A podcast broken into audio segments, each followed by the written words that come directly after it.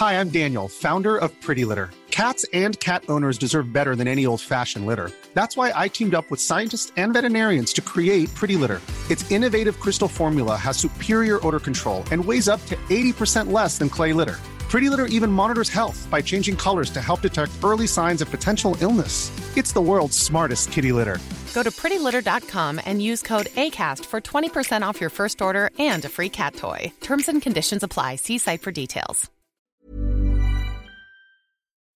Rock et Folk Radio. Aujourd'hui, bah justement, c'est quasiment un rêve éveillé. Nous avons la chance de recevoir Mathias Malzieux, est-ce que j'ai encore besoin de le présenter, leader de Dionysos, réalisateur d'extraordinaires films et surtout auteur de bouquins géniaux, notamment le dernier qui vient de sortir chez Albin Michel. Il est sorti le 12 janvier. Il s'appelle Le guerrier de porcelaine. Bonjour Mathias. Bonjour. Alors très content, comme je le disais, de, de te recevoir, Merci notamment beaucoup. pour parler Merci de cet excellent livre. Euh, un excellent livre qui parle, on va évidemment pas mal en, on va, on va dévoiler sans spoiler. On va Bien voir sûr. si on y arrive. Euh, qui parle eh bien de la Seconde Guerre mondiale, qui parle d'un petit enfant qui est ton père, Mhm. euh, qui est recueilli euh, donc dans, dans sa famille alsacienne pour passer euh, bah, ce qui est la fin euh, de, de la Seconde Guerre mondiale. Mais on va revenir sur euh, la globalité d'abord de, de ta de ta de tes livres. Euh, tu as fait un livre sur ta mère, tu as fait un livre sur toi et maintenant un livre sur ton père. Est-ce qu'on a terminé entre guillemets le, le cercle familial Malzieux? Ça dépend si j'ai un enfant. Ah oui, c'est je pense si t'as un enfant effectivement. Je pense que oui. Euh, je sais pas, j'en sais rien. Je pense que je j'écris toujours sur ce qui me tient le plus à cœur euh, pour euh, ne pas avoir de regrets, d'être jamais dans la dans la posture, dans la fabrication et d'être finalement exactement comme sur scène. Dire que quand je suis sur scène, je peux me tromper, je peux être plus ou moins bon, mais à chaque fois, je donne tout ce que j'ai avec le groupe systématiquement. Et quand je me retrouve face à la feuille, euh, j'ai pas du tout envie d'essayer de faire un exercice de style, de faire un truc qui pourrait. J'essaye vraiment de, de faire avec la matière qui me traverse, qui me transperce. Et ça veut dire que, que quand t'écris, c'est quasiment jeté sur le papier, euh, parce que tes livres, moi je trouve, en tout cas la- tous ceux que j'ai lus, quasiment tous, hein, je crois qu'il me manquait un ou deux, ça se lit quasiment d'une traite. Est-ce que c'est écrit d'une traite? Non, enfin oui, c'est écrit d'une traite. euh, Il y a beaucoup de d'intuition et d'instinct, mais c'est énormément retravaillé. C'est-à-dire que je serais d'un grand snobisme et d'une grande prétention que de te dire ouais c'est le premier G, je, touche, retouche quasiment à rien. euh, C'est complètement faux et je, je dis pas que ça n'existe pas. hein. Peut-être qu'il y a des auteurs qui qui arrivent à travailler comme ça. Moi j'ai vraiment besoin des deux élans, c'est-à-dire d'être euh, euh, pas trop intellectuel au début, c'est-à-dire d'être vraiment sur la pulsion ben rock hein, pour le coup, même dans l'écriture. Mais ensuite de, de mixer quoi, tu vois, de travailler, de couper, de euh, d'élaguer, de redévelopper des choses qui ont été passées trop vite. euh, J'ai vraiment besoin et en, en ça, euh, mais euh, voilà, les gens avec qui je travaille euh, euh, aux éditions m'aident beaucoup quoi, parce que c'est un vraiment c'est un travail d'équipe. Même les livres qui paraissent être des aventures très solo, elles le sont que modérément finalement. C'est marrant parce qu'au final, écrire un livre, c'est comme faire un album. Comme tu dis, on, on jette tout sur un papier, ensuite on enregistre, ensuite on retravaille, on refait des parties, on rajoute des instruments.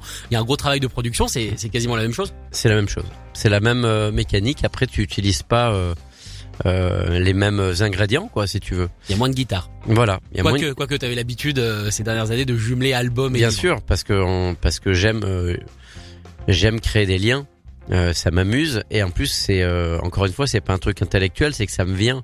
C'est-à-dire, souvent j'ai un personnage, bah du coup je le vois au cinéma, je le vois au cinéma donc euh, comme j'aime euh, j'ai quand même je suis déformé à vie par les westerns. Bah, dès qu'il y a un personnage, j'ai envie de faire son thème. Son thème parfois devient une chanson, chanson donc le clip, le clip machin. Et en fait, ça fait un, une espèce de, de tourbillon joyeux qui me, dans lequel j'aime à me laisser prendre.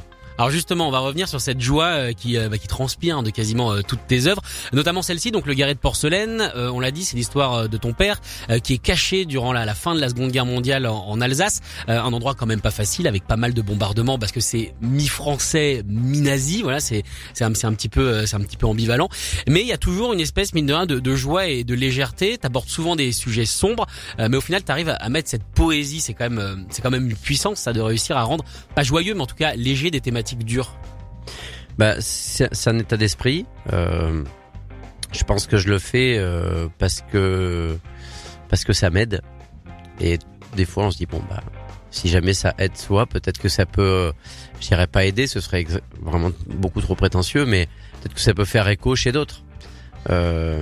Moi, c'est vrai que quand j'ai perdu ma mère, j'ai écrit mon premier roman, et ça m'a aidé de l'écrire Après, la question, c'est si c'est seulement espèce de catharsis euh, euh, impossible à, à lire, euh, ben on le garde pour soi. Donc après, il faut aussi travailler. Il faut pas se contenter. faut pas penser que parce qu'on est cathartique, ça suffit à faire un bon livre.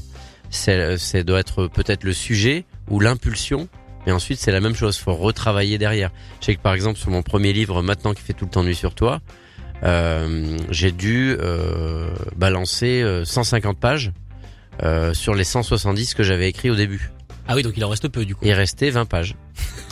Mais par contre, ces 20 pages, elles ont été très importantes. Et je dirais même que les 150 que j'ai enlevées ont été très importantes aussi. Et c'est euh, alors bien sûr il y a des choses qui fonctionnaient pas. C'est comme pour faire l'analogie avec un, un mix. C'est très facile d'enlever une fausse note ou un son qui est moche ou une harmonie qui fonctionne pas ou un, un break de batterie euh, qui, qui fait que le morceau il est moins fluide. Parce que tu le vois tout de suite? Ouais. Mais par contre, euh, quand t'as deux plans de guitare super et que le morceau il est mieux avec un seul, Tu choisis lequel? C'est là qu'il faut être un peu courageux et qu'il faut avoir un peu d'humilité, de pas. euh, euh, euh, c'est le fameux kill your darlings, c'est-à-dire enlever des choses qu'on aime.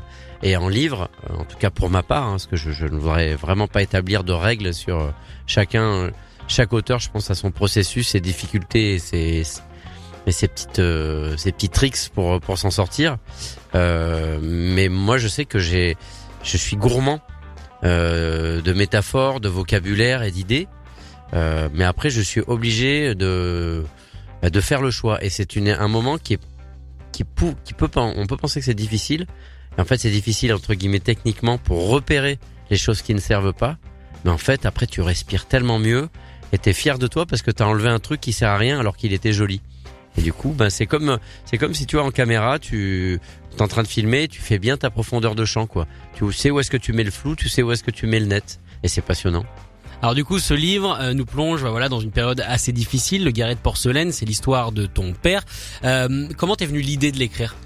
En fait, ça a commencé euh, il y a très longtemps parce que moi, c'est comme une sorte de légende urbaine familiale. Un peu mon père, il y a toujours euh, des moments où il nous montrait des diapos avec l'oncle Émile, avec la grand-mère, avec lui sur son vélo, avec euh, et puis il avait traversé la ligne de démarcation, caché dans une charrette de foin après avoir perdu sa mère, traversé la ligne de démarcation. Une dimension un peu épique, presque western à nouveau. Euh, si j'arrive à le mettre en film, la musique sera assez western, assez surf, assez rock. Pour le coup, je ferai pas de la musique euh, euh, d'époque, euh, juste pour faire joli. Je pense que j'y mettrai un peu de violence épique. Euh, et donc, il nous a toujours raconté ça. Et puis, quand moi je suis tombé malade euh, en 2014, il y avait un ordre des choses qui était un petit peu trop bousculé. Euh, bon, mon père donc a perdu sa mère très jeune, il a perdu sa femme très jeune. Euh, moi, j'ai perdu ma mère assez jeune.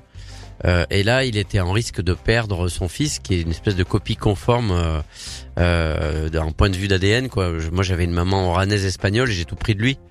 Les yeux verts, euh, la peau blanche qui crame au soleil, les les taches de rousseur, tout ça, c'est mon père, quoi. Et donc, il était un petit peu terrifié en fait quand il venait me voir à l'hôpital. Et moi, je le, le voir comme ça, alors que mon père, ça a toujours été un, un costaud. euh, un universaliste euh, qui m'a qui m'a éduqué dans le dans la non victimisation dans le dans un truc assez comme ça il était vous pouvez même être un peu dur mais toujours juste jamais euh, toujours courageux quoi même dans la façon de dire non et dans la façon de dire oui aussi parce qu'il m'a laissé justement il m'a jamais empêché euh, d'être toujours euh, laissé tout faire. euh, non, mais euh, en tout cas, il m'a laissé être moi-même et mieux devenir moi-même. Et c'était sans le vouloir, il a été très nietzschéen quoi, parce que il m'a donné un cadre, il m'a donné des limites, il m'a dit bah là, tu, si tu passes, bah tu prends ce risque-là. Mais il m'a toujours montré sans m'empêcher.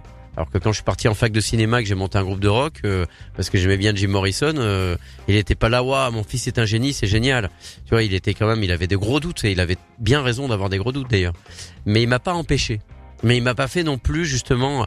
Ah mais c'est génial, vas-y mon fils, Il t'a incroyable. juste prévenu. Et il m'a prévenu et il a regardé, il a surveillé, mais il m'a pas empêché. Et ça c'était génial parce que bon on est on n'est pas une famille euh, d'artistes à l'origine. Et quand je pars en fac de cinéma, que je fais des clips Super 8 pour mon groupe avec ma guitare désaccordée, si tu veux. Bon, euh, et, et c'est et c'est et c'est ça et c'est ça qui est qui est absolument extraordinaire, c'est que c'est c'est c'est pour ça que j'ai aussi voulu lui rendre hommage. Mais par rapport à j'ai un peu par- pardon digressé par rapport à ta question. euh, C'est pas grave, on est là pour et- et- discuter. effectivement, effectivement, euh, euh, le, là, là, il était faible en fait. Il était affaibli euh, de me voir faible. Donc j'ai eu euh, deux remèdes. C'était parler du mondial 2014 parce qu'on a quand même une connivence sur le football euh, avec mon père. euh, Bah, il y a pas mal aussi effectivement forte. de métaphores sur le football qui reviennent déjà dans Dionysos, mais il y en a pas mal dans le livre. le foot, c'est euh, il y, a, y a pourtant des choses que je déteste autour et dedans, mais c'est ça reste un jeu, euh, un jeu que j'adore. Quoi. Je trouve que dramatiquement, c'est tellement bien fait. C'est c'est un dispositif de, de scénario euh, extraordinaire. Un but, c'est c'est c'est c'est une pulsion de joie. Euh, incroyable qui se transmet, Euh, il y a des, des changements au dernier moment, il y a Les buts à la dernière seconde, il y a des drames, il y a des joies, il y a des équipes, il y a des blessures, il y a, il y a de la solidarité, il y a des injustices. il y a des injustices. Enfin, moi, je trouve ça absolument extraordinaire le football. Et euh, donc, je lui parlais de ça et je lui faisais parler de son enfance, Donc, cette fameuse histoire qui était là comme un petit peu une légende de papa. euh, parce que comme je dis dans le livre, il voyageait beaucoup pour son boulot et euh, il nous ramenait toujours des histoires et des personnages et des choses. Alors, c'était pas c'était pas Big Fish de Burton non plus. Il nous racontait pas des histoires euh, surnaturelles, mais il nous racontait des histoires. Et euh, cette histoire, euh, passée par le filtre des années qui passent, bah, il y avait des souvenirs de souvenirs, des choses qu'on lui avait racontées. Donc là, en tout cas, l'hôpital, je faisais raconter son histoire. Et ça nous permettait de moins penser au, à la 150e transfusion que j'allais avoir, au taux d'hémoglobine, de plaquettes et à de si j'allais avoir un donneur de moelle osseuse ou pas. Ouais, c'est une sorte de parenthèse. C'était voilà, c'était une petite bulle. Ouais. Euh, et en fait, ça ré- ça redonnait, euh, ça, ça remettait les choses en place. Il redevenait mon père en fait quelque part. J'ai arrêté, j'avais l'impression sinon d'être le père et que c'est toi qui devais être fort. bah, je devais être fort. Je devais, j'avais l'impression d'être plus vieux que lui en fait avec la maladie que Ah j'avais, bah oui, du coup. avec euh, plus de plus de globules rouges. euh, pour te doucher, t'as l'impression que t'es un haltérophile si tu veux. T'as as, l'impression d'être très très vieux tout d'un coup. Et, euh, et du coup, j'ai commencé à prendre des notes et à écrire ce livre. J'ai même fait un disque euh, sur mon mini label euh, où je fais des des, des vinyles à, à- à très peu d'exemplaires collector euh, dans mon siège œuf chez moi. Donc c'est un siège œuf qui est blanc avec l'intérieur rouge. On fait des vinyles blancs avec l'intérieur rouge, comme si c'était l'œuf sur le plat du de de de l'œuf, de, de l'œuf studio, du plus petit studio jamais recensé. Euh, où j'ai quand même fait venir Clémence Poésie, Carmen Maria Vega et Mathieu Chédid. Hein. Ah bah il y a du monde qui rentre quand même dans ce, Euh, dans ce mais petit un label. par un, un par un, et tout le monde mange des crêpes et, euh, et tout le monde est logé à la même enseigne. C'est le euh, secret, c'est la crêpe. ah bah bien sûr, on mange, des, on mange des crêpes et on fait des vinyles, ça paraît cohérent au niveau de la, La forme. au niveau de la forme. Et et il y a à la fois euh, mon médecin qui m'a qui m'a greffé, euh, qui est venu, euh, euh, ma pharmacienne parce qu'elle a une jolie voix euh, quand elle parle à ses enfants le soir euh, pour leur raconter des histoires, et Mathieu Chédid sur ce même disque euh, qui s'appelle Le Guerrier de porcelaine et qui était un work in progress de ce de ce livre-là D'accord. en euh, que j'ai sorti euh, en 2015. Et Mathieu Chédid lit justement, euh, je sais pas si tu te souviens dans le livre, il y a deux lettres de ma mère, Oui. enfin de lapsus de, de ma grand-mère, de la mère de mon père. Je me suis tellement mis, tellement mis à sa place que Oui, des fois, des fois c'est difficile de. j'ai tendance, tendance à, à faire moi-même la confusion par moment avec les. Est-ce que j'ai vraiment dû l'incarner? J'ai dû faire une cuisine entre le contexte historique, le souvenir de mon père, et ce que le souvenir me faisait. et créer aussi quelque part parce que j'imagine que il peut pas être aussi précis euh, ton père dans ses peut-être que si mais Bien sûr que quand non. même- t'as quand même dû créer un, un monde C'est un roman, c'est pour ça que c'est bien écrit sur la pochette, sur la, la pochette. Voilà, les oui lapsus- c'est les- marqué roman juste Les, lapsus de, de, de, de chanteurs de rock, tu vois, c'est pas des pochettes, c'est des couvertures quand on fait Exactement. des livres.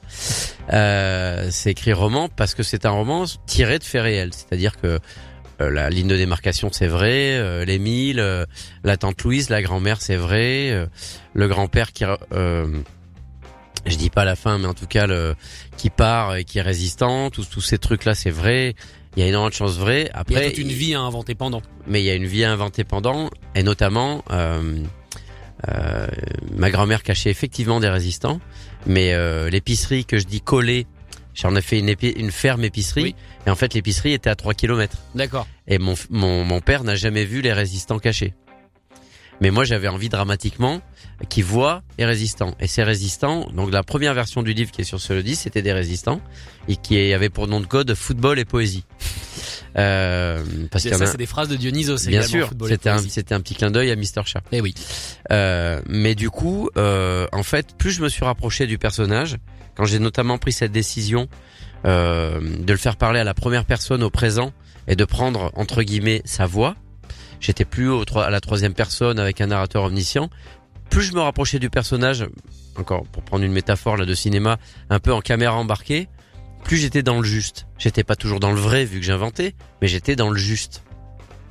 Donc tout ce qui était en fait un petit peu parasite, je l'ai enlevé. Donc là en fait du coup j'ai euh, à la place de de résistant qui donnait une dimension un peu aventure, et ben euh, de, de, de, de résistant qui donnait une dimension un peu aventure, et ben j'ai mis euh, alors je vais pas spoiler exactement mais en tout cas j'ai mis un personnage euh, qui va rentrer en, en, en connexion avec lui et qui était la meilleure amie de sa mère. Oui. Qui n'a pourtant jamais existé. D'accord, mais c'est important quelque part ce personnage. Mais c'est important parce qu'elle fait résonner sa mère et comme j'ai pas de narrateur omniscient, je ne pouvais pas dire toutes les choses que je voulais dire sur sa mère. Donc j'avais besoin que quelqu'un lui dise. Donc ça m'a fait créer des personnages et j'aime en fait ça quand on se crée justement une contrainte euh, joyeuse et que ça crée de la créativité. Tu vois, tu vas tu vas te dire, euh, par exemple là, je, je- entre temps, j'ai fait un disque avec ma compagne, premier disque euh, sans Dionysos. Euh, et ben j'ai dit, je fais que orchestre symphonique et programmation électronique. Je mets pas de guitare, je mets pas de ukulélé, je mets pas de guitare surf, euh, euh, je mets pas de euh, de de, de, De sur la de- voix, de scie musicale et de choses comme ça. Et j'ai adoré faire ça. Et, et là, par contre, j'écris le dixième album de Dionysos depuis que j'écris. Et en fait, je l'écris avec un nouvel angle. Parce que tu reviens Parce justement que je reviens et je suis hyper content de reprendre euh, ma Mustang et de et de et de, de mettre du de faire des tons de guitare. euh, voilà. Et en fait, c'est toujours cette oscillation qui est intéressante. Et c'est aussi pour ça que je me suis mis à faire des livres euh, de manière inconsciente. C'est que en fait, c'était une joie ensuite de retrouver mon ukulélé ou ma guitare ou la salle de répétition. Et puis ensuite, c'est une joie de replonger dans un livre. Et puis de plonger ensuite en tournée. Et puis en studio. Et puis en tournage. J'ai fait j'ai passé six ans à faire un film d'animation, de Jacques et la mécanique du cœur, et j'ai adoré pour une sirène à Paris être en plateau Avec des vrais gens. avec des vrais gens. C'était des vrais gens derrière des ordinateurs, mais il y avait le filtre euh, du euh, de la du technico-graphisme, Euh, et j'ai adoré ça parce qu'il y a un côté démiurge, mais en même temps l'énergie brute du plateau m'a rappelé la scène quelque part. Cette adrénaline là me manquait. Et en fait, c'est mon joli problème, c'est que j'ai besoin de tout ça. C'est pas que je veux absolument toucher à tout ou ou ou vouloir tout faire tout le temps. C'est que tu peux que- t'ennuyer vite. En fait, je m'ennuie jamais, contrairement à ça. Je ne m'ennuie jamais. C'est-à-dire que même à l'hôpital, euh, j'ai pas allu- j'ai allumé la télé que pour les matchs de foot et comme ça me détendait, même sur un PSGOM, je m'endormais au bout de 10 minutes euh, dans l'état de fatigue dans lequel j'étais parce que ça me détendait. Mais je n'ai pas regardé un truc parce que je ne pouvais pas subir. Mais par contre, j'ai médité, mais pas médité de manière euh, mystique avec une méthode de de, de yoga. Hein. Mhm. Juste, j'ai pensé à des trucs et je me suis jamais ennuyé. Mais par contre, comme je pense à des trucs, bah, ça me stimule. Et du coup, ça me donne envie de faire le disque qui devient le livre, qui devient le film, qui devient machin. Et euh, il faut juste que j'essaie de ranger ma chambre pour que ça soit canalisable et que ça puisse être euh, possible et réalisable euh, avec mon entourage et privé et, Et euh, professionnel. et, et professionnel parce que sinon des fois je suis je peux être difficile à suivre. C'est ce que j'allais dire. Est-ce que les membres de Dionysos, quand ils te voient dans tous tes projets, le livre, le film, des fois ils s'interrogent, ils disent attends. Bon, même si tu les impliques quand même euh, assez souvent, voire quasiment euh, tout le temps, en tout cas euh, pour la musique des films ou des choses comme ça, mais est-ce qu'ils se disent bon quand est-ce qu'il revient à nous? Bien sûr, mais je sais pas ce qui se pose la question. C'est plutôt à, à eux, j'ai envie de dire à nous, parce, à poser la question, parce que je ne suis pas, je suis autant Dionysos qu'eux, et je suis ni au-dessus ni en dessous. Euh, même si je suis le leader, bien sûr, parce que je chante, j'écris les chansons et les textes, donc euh, Et tu slams. et je slam. donc j'assume complètement euh, le fait d'être le capitaine du bateau, mais nous sommes sur le même bateau. Euh, mais pour et pour être répondre, et je pense qu'il y a des moments ils flippent, et euh, il y a des moments ils comprennent pas. Mais c'est à moi de faire de la pédagogie et à, et à fédérer. Ça aussi mon job. D'accord. That's what we do. en tout cas, ce que tu as fait, c'est ce livre, Le Guerrier de porcelaine. On pourrait en parler pendant des heures, malheureusement. Bah voilà, le temps qui nous était imparti, on l'a un petit peu éclaté, mais c'est vraiment pas grave. C'est toujours génial de discuter avec toi. Avec grand Euh, plaisir. le Guerrier de porcelaine, sorti chez Albin Michel, un livre évidemment que je vous recommande, le dernier Mathias Malzieu qui est disponible partout. Merci beaucoup d'être Merci venu, beaucoup Mathias. à vous deux. Et on va se quitter en écoutant eh bien du Dionysos avec donc ce projet Time Machine qu'on a un petit peu évoqué, euh, dans lequel tu tu réenregistres euh, façon époque non électrique. Et ben justement, en fait, j'ai fait ça en plein Covid. Euh, pour justement euh, ne pas faire un concert de rock devant personne parce que nous euh, l'interaction et l'énergie organique Super est important. trop importante. Ah oui. Euh, donc j'ai inventé ce petit concept et pourquoi? Parce que j'étais en train d'écrire Le Guerrier. Donc je baignais dans les années 40 avec mon papa et du coup euh, je me suis ben, si on pouvait avoir une machine à remonter le temps qui nous amène dans un endroit où il n'y a pas le Covid. Et du coup, j'ai réglé la machine à remonter le temps dans les années 40 parce que j'y baignais en écrivant. Tu vois Ah oui, il y a toujours forcément lié. à lire, forcément à lire. Voilà. Allez, on retourne dans cette époque. Merci beaucoup Mathias. Merci à toi.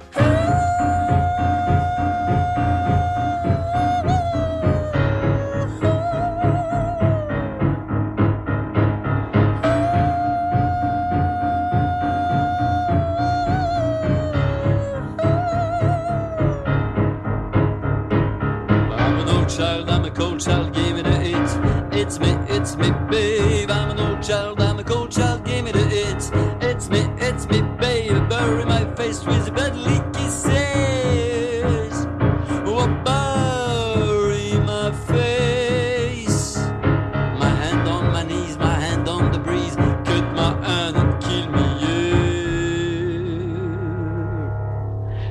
go dancing.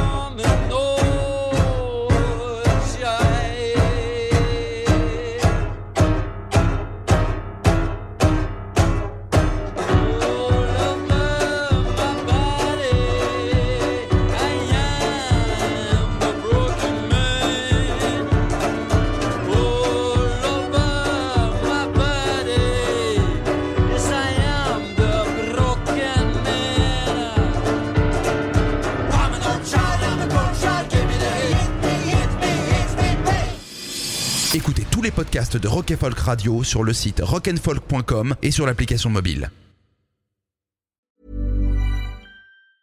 Hey, it's Danny Pellegrino from Everything Iconic. Ready to upgrade your style game without blowing your budget? Check out Quince. They've got all the good stuff shirts and polos, activewear, and fine leather goods, all at 50 to 80% less than other high end brands. And the best part? They're all about safe, ethical, and responsible manufacturing.